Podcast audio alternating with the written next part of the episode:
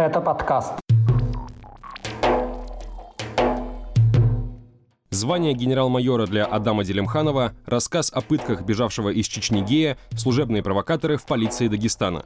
Об этом и не только в 169-м выпуске еженедельного подкаста «Кавказ. Реалии». Его проведу я, Иван Мартыненко. Привет! Прямо сейчас поставьте лайк и напишите комментарий. Это поможет расширить нашу аудиторию. А теперь к новостям.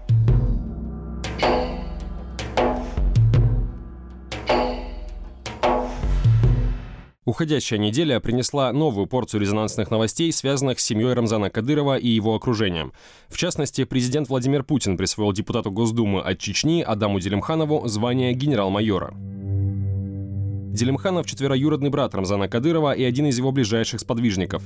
В начале 1990-х годов он торговал автомобилями, позднее был водителем ичкерийского военачальника Салмана Радуева, а с началом Второй Чеченской войны перешел на сторону федеральных войск и стал работать в службе безопасности Ахмата Кадырова.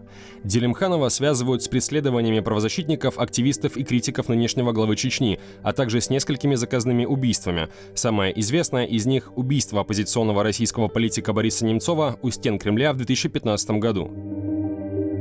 За возможную причастность к криминалу и участие в полномасштабной войне против Украины в отношении Делимханова действуют международные санкции.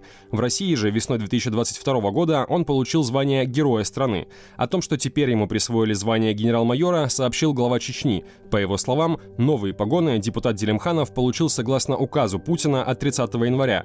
Правда, на сайте президента и на официальном портале правовых актов этот документ не опубликован. Еще одно статусное звание, хоть и не воинское, в конце января получила Аминат Ахмадова. В санкционных списках США она указана как третья жена Рамзана Кадырова. Ахмадова стала обладательницей высшей награды республики, ордена имени Ахмата Кадырова. Его ей вручила старшая дочь руководителя республики Айшат, которая в свои 25 лет занимает должность зампредседателя правительства Чечни. Свою вторую дочь, 24-летнюю Хадижат, Рамзан Кадыров на этой неделе назначил первым заместителем руководителя администрации главы и правительства республики. Как утверждается, она будет отвечать за взаимодействие с социальным блоком. Ранее Хадижат Кадырова занимала должность начальника департамента дошкольного образования Грозного, а до этого была заведующей в детском саду. Еще одна резонансная новость касается 16-летнего сына главы Чечни Адама Кадырова, который летом прошлого года избил арестованного за сожжение Корана Никиту Журавеля и вскоре получил несколько официальных наград и должностей, в частности став куратором батальона Минобороны России имени шейха Мансура. Теперь в этой должности он пригрозил врагам своего отца на Западе и в Украине. Соответствующее видео Рамзан Кадыров опубликовал еще 23 января, но СМИ обратили на него внимание лишь через несколько дней после упоминания угроз Адама Кадырова в оппозиционных чеченских телеграм-каналах.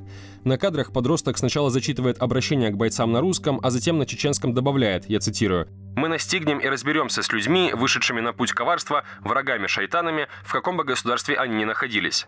Эти слова для сайта «Кавказ Реалии» прокомментировал оппозиционный блогер Ислам Белакиев. Кадыров всячески продвигает своих детей, пытаясь повысить их авторитет в глазах народа, в том числе Адама Кадырова. Отсюда все эти угрозы в адрес неугодных, чтобы показать людям, что власть, она не только умеет править, но и будет карать, что Адам Кадыров является достойным, опять-таки, законным наследником Рамзана Кадырова и продолжителем э, пути э, его отца, то есть пути предательства и тирании. Скачивайте приложение «Кавказ Реалии», чтобы оставаться на связи в условиях военной цензуры в России. Ссылки на приложение вы найдете в описании к этому выпуску подкаста. Уроженец Чечни Резван Дадаев, который подвергался в республике пыткам из-за гомосексуальности и был вынужден бежать из России, дал большое интервью изданию «Медуза». Он впервые публично и подробно рассказал свою историю. По словам Дадаева, преследования против него начались еще в 2017 году. Тогда полицейские под пытками требовали, чтобы он рассказал о других чеченских геях. В это же время в подвале отдела МВД находился Максим Лапунов, первый, кто открыто заявил о преследовании ЛГБТК плюс людей в Чечне.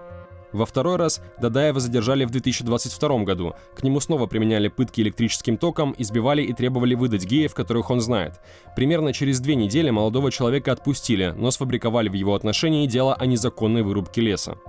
Через некоторое время Дадаева снова поймали, но теперь это были не силовики, а местные жители, которые занимались вымогательством денег у ЛГБТ-людей. Они отвезли молодого человека в лес, били его молотком, грозились вырвать ногти и заставили признаться в гомосексуальности на видео, которое позднее оказалось в интернете. Вскоре из-за этой записи полицейские вновь задержали Дадаева и посадили его в подвал. Самих вымогателей, как утверждает молодой человек, сотрудники МВД тоже сильно избили и завели на них дела по наркотической статье. В этот раз Дадаев провел в подвале отдела полиции почти полгода. Его пытали, избивали и насиловали. Один из тех, кто этим занимался, по словам пострадавшего, был Дэнни Айдамиров, на тот момент начальник управления МВД по Грозному, а ныне первый заместитель министра внутренних дел по Чечне. Он, как утверждает Дадаев, выбил ему передние зубы, а позднее угрожал его отцу и брату, что их тоже посадят, если молодой человек снова будет задержан по подозрению в связях с мужчинами. Резван Дадаев покинул Россию еще в начале прошлого года с помощью правозащитников кризисной группы СК. Сейчас он находится в безопасности. В конце января развитие получили истории еще двух бежавших с Северного Кавказа. 25 числа стало известно, что страну удалось покинуть уроженке Ингушетии Марине Яндиевой, которая годами подвергалась насилию в семье. С выездом ей помогла все та же кризисная группа СК СОС. Осенью прошлого года за помощь Яндиевой ее родственники угрожали убийством чеченскому правозащитнику Магомеду Аламову. Ему из-за этого пришлось покинуть работу в команде против пыток. Яндиева же заявила, что сейчас находится в безопасности и чувствует себя счастливой. А я хотела бы выразить признательность всем тем людям, которые высказывали мне слова поддержки, всем тем, кто освещал мою ситуацию и тем, кто непосредственно оказывал мне помощь. А свою семью и органы правопорядка я прошу в дальнейшем не растрачивать свое время на исследования. Через пять дней после этого, 30 января, суд в Армении постановил отказать в экстрадиции в Россию уроженца Чечни Салмана Мукаева, которого пытали в республике из-за подозрения в гомосексуальности. Он заявлял, что в случае выдачи ему грозит убийство. Рассмотрение дела Мукаева длилось несколько лет. В итоге суд в Ереване признал, что в Чечне и в целом в России представители ЛГБТК плюс сообщества могут подвергаться преследованиям, репрессиям и жестокому обращению. Всем благодарен, всем, кто принимал участие, благодаря СМИ и всем людям, ну, в общем, которым не безразлична была моя судьба.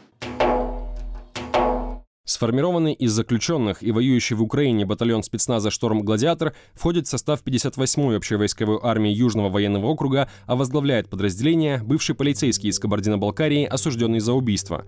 Это выяснили журналисты системы, расследовательского проекта телеканала «Настоящее время» и «Радио Свобода». По их данным, батальон «Шторм Гладиатор» состоит из нескольких сотен осужденных, в основном неженатых и с боевым опытом предыдущих войн, которые вела Россия. Выживаемость в некоторых ротах этого подразделения не превышает 40%, солдатов, не считая пропавших без вести и пленных, а штаб батальона может располагаться в чеченском городе Шали.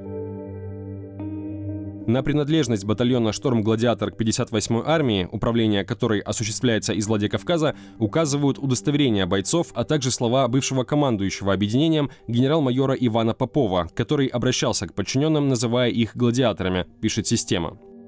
Как утверждают журналисты, руководит батальоном «Шторм Гладиатор» бывший сотрудник полиции из Кабардино-Балкарии Аслан Шурдумов, приговоренный к многолетнему тюремному сроку за убийство, совершенное в 2013 году.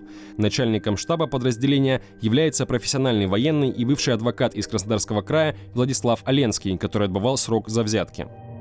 Осужденных в России вербуют на войну с осени 2022 года. Ими комплектуют отряды для так называемых мясных штурмов. Заключенные и их родные сталкиваются со множеством проблем, решать которые государство не торопится, отмечают журналисты. Как считает основатель правозащитного проекта «Русь сидящая» Ольга Романова, привлекая зэков на войну, государство выпускает джина из бутылки. Это вызывает большие вопросы с точки зрения права общества на безопасность.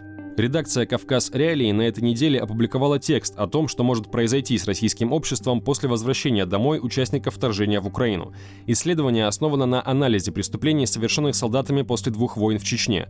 Это уже четвертый текст из цикла партнерского проекта «Кавказ Реалии» и правозащитного центра «Мемориал». Ссылку на статью вы найдете в описании к этому выпуску подкаста. В заключение новость из Махачкалы. Здесь с начала января срывают акции с призывом освободить осужденного дагестанского журналиста Абдулмумина Гаджиева. Очередной такой случай произошел 29 января. Для понимания контекста напомню, прошлой осенью Гаджиев был осужден на 17 лет колонии по террористической статье. Правозащитники в России и за границей признали журналиста политическим заключенным и узником совести. Его адвокаты заявляли о вопиющих фальсификациях в уголовном деле. С 2019 года, когда Гаджиев был арестован, коллеги журналиста проводят в центре Махачкалы пикеты в его поддержку. В этом месяце против них стали использовать новую тактику, а именно провокаторов. Это неизвестные люди, которые выходят на пикет рядом с коллегами Гаджиева и с аналогичными плакатами. Тогда полиция требует прекратить акцию, поскольку в таком виде для нее требуется согласование. Таким образом, были сорваны уже три пикета в поддержку Гаджиева 15, 22 и 29 января. Коллеги осужденного журналиста уверены, провокаторы связаны связаны с полицией, а указания прекратить акции в Дагестан могли спустить из Москвы. Местное управление МВД эту информацию не комментирует, однако в республике, судя по всему, действительно решили активизировать борьбу с протестными элементами, следует из свежей публикации мемориала. Теперь, по данным правозащитников, в Дагестане на так называемый профилактический учет в полиции, помимо подозреваемых в религиозном экстремизме, ставят еще и участников различных акций протеста. Сколько всего активистов уже попали в списки, неизвестно, однако сообщается, что среди них есть участники митингов против мобилизации. На этом у меня все. Это был 169 выпуск еженедельного подкаста «Кавказ. Реалии». Поставьте лайк и напишите комментарий там, где вы нас слушаете. Это поможет нам с продвижением. С вами был Иван Мартыненко. Пока.